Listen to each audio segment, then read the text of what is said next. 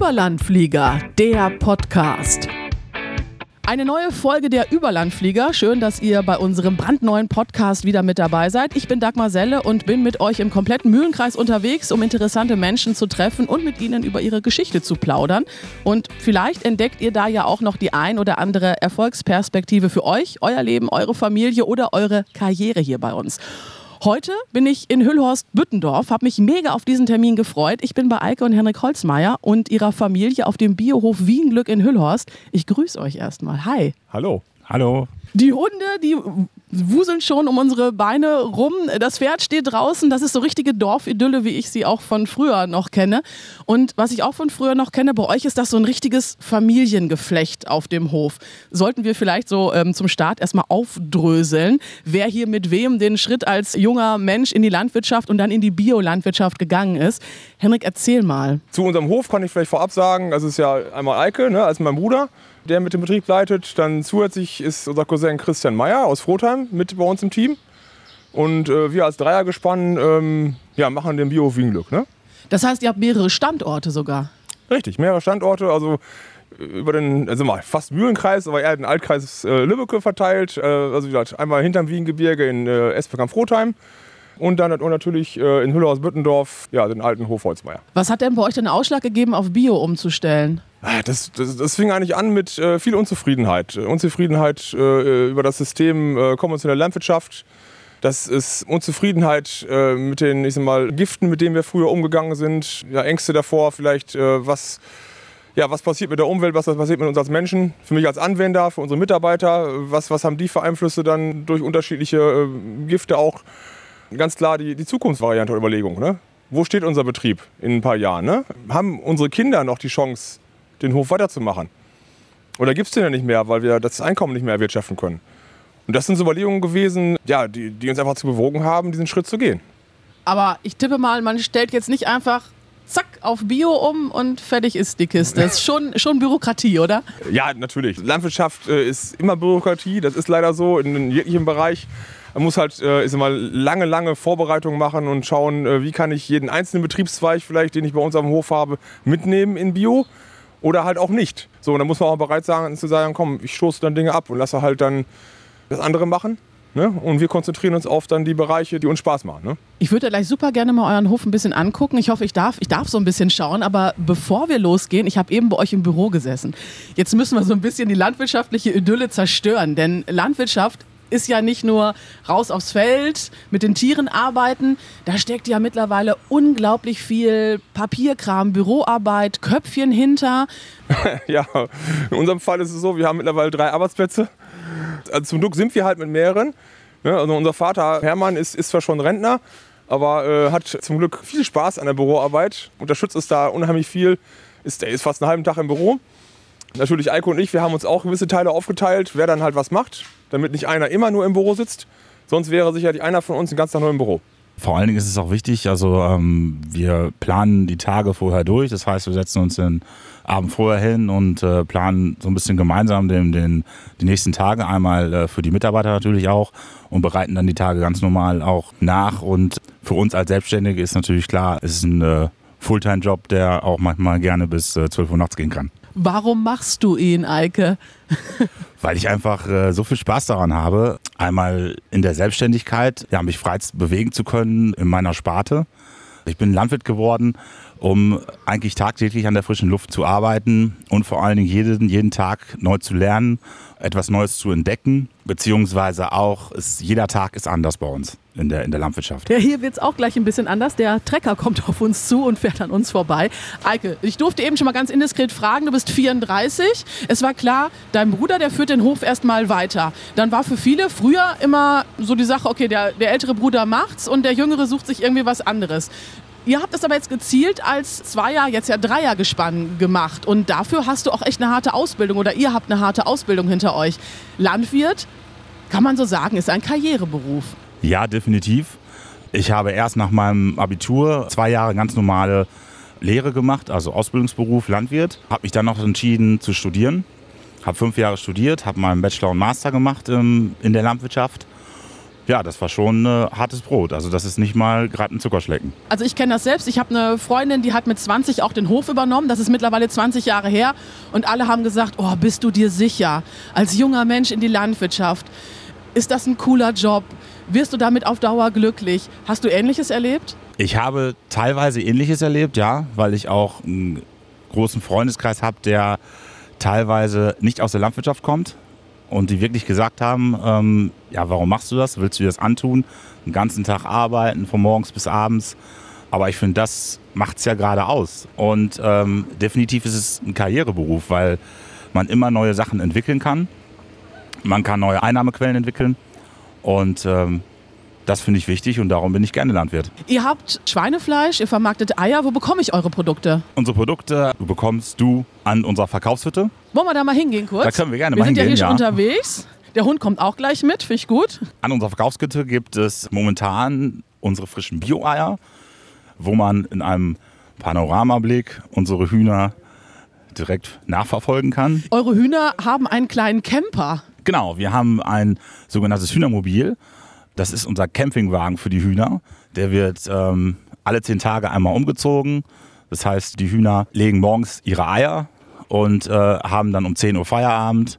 In der Morgenzeit wird das Campingmobil dann umgezogen, dass sie, wenn sie rauskommen und Feierabend haben, direkt neues, frisches Grün haben. Das heißt, unsere Hühner leben ja das ganze Jahr draußen, wie eigentlich alle unsere Tiere. Also selbst die Schweine, was man vielleicht nicht so kennt, haben äh, 365 Tage Auslauf. Ja. So vor lauter Plauderei haben wir es gar nicht bis in den Verkaufsraum geschafft.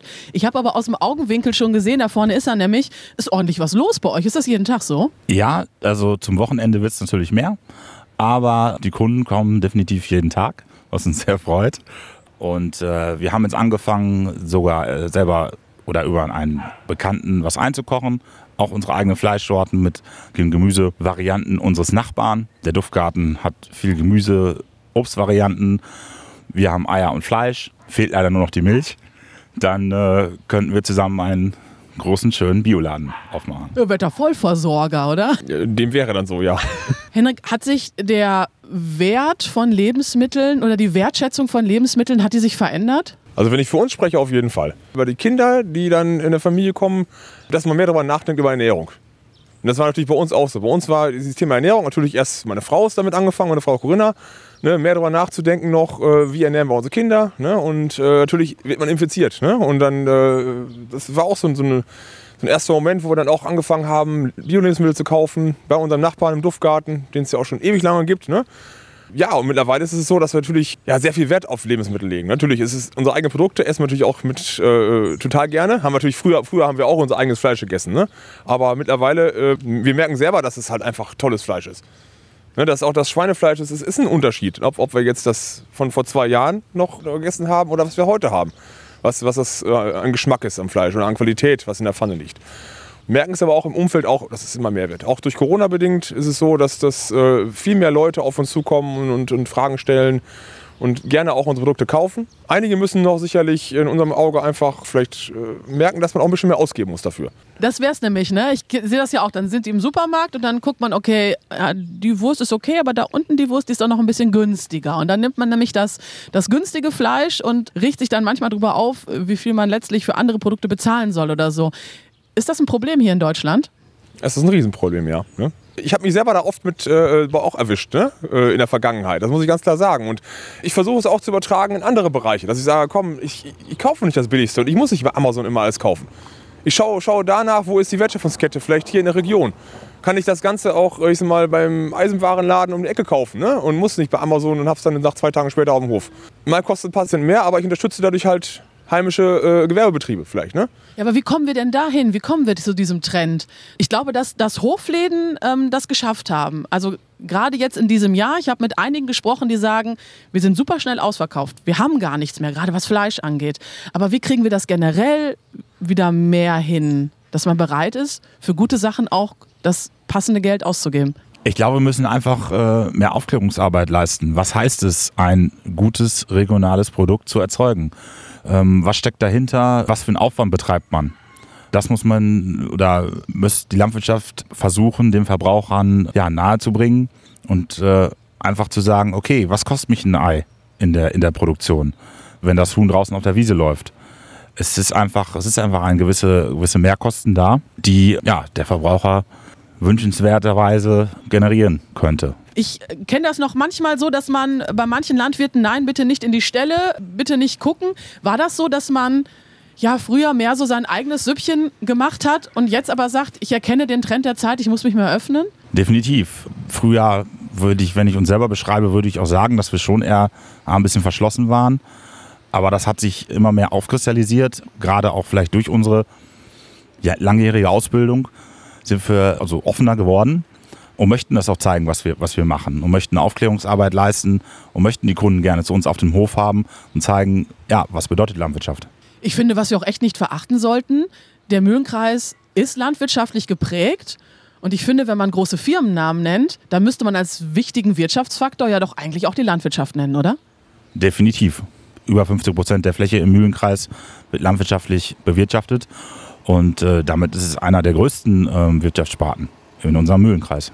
Inwiefern spielt das auch als Arbeitgeber eine Rolle?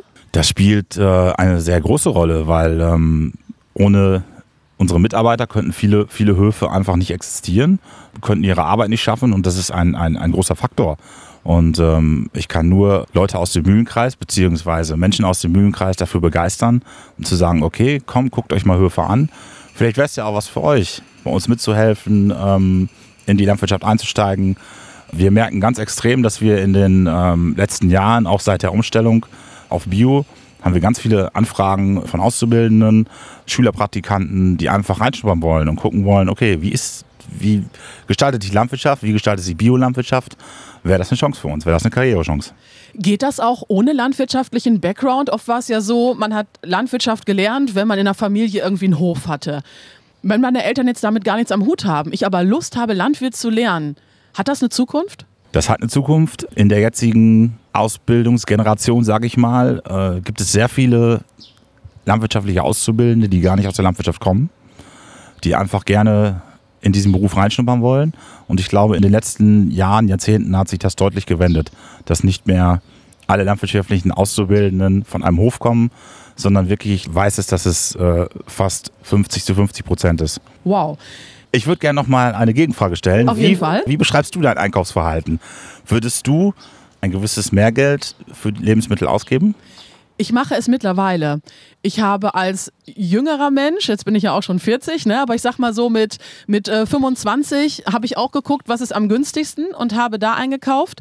Und mittlerweile, spätestens als dann die Kinder da waren, habe ich bewusster eingekauft und jetzt nochmal erst recht. Ja, manchmal ist es aber schwierig. Manchmal schluckt man auch und denkt, wow, so viel kosten Lebensmittel, aber ich glaube, das liegt daran, weil ich mir einfach nicht bewusst war, was sie eigentlich wert sind. Ja, ich glaube, daran liegt es. Und deshalb finde ich es auch schön, mal einfach äh, hier vor Ort zu sein, um mir sowas angucken zu können. So wie jetzt eben. Deshalb nutze ich jetzt auch noch die Chance und äh, tue hier ein bisschen mit Eike und Henrik auf dem Hof rum.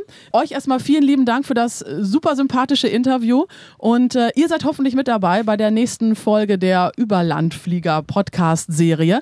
Schaut mal einfach auf der Instagram- oder der Facebook-Seite vom Überlandflieger vorbei oder besucht uns auf dem Standortportal. Und ich sage Tschüss, bis zum nächsten Mal. Der Überlandflieger-Podcast wird präsentiert von der Wirtschaftsförderung des Kreises Minden-Lübbecke und der IGS, Interessengemeinschaft Standortförderung Kreis Minden-Lübbecke.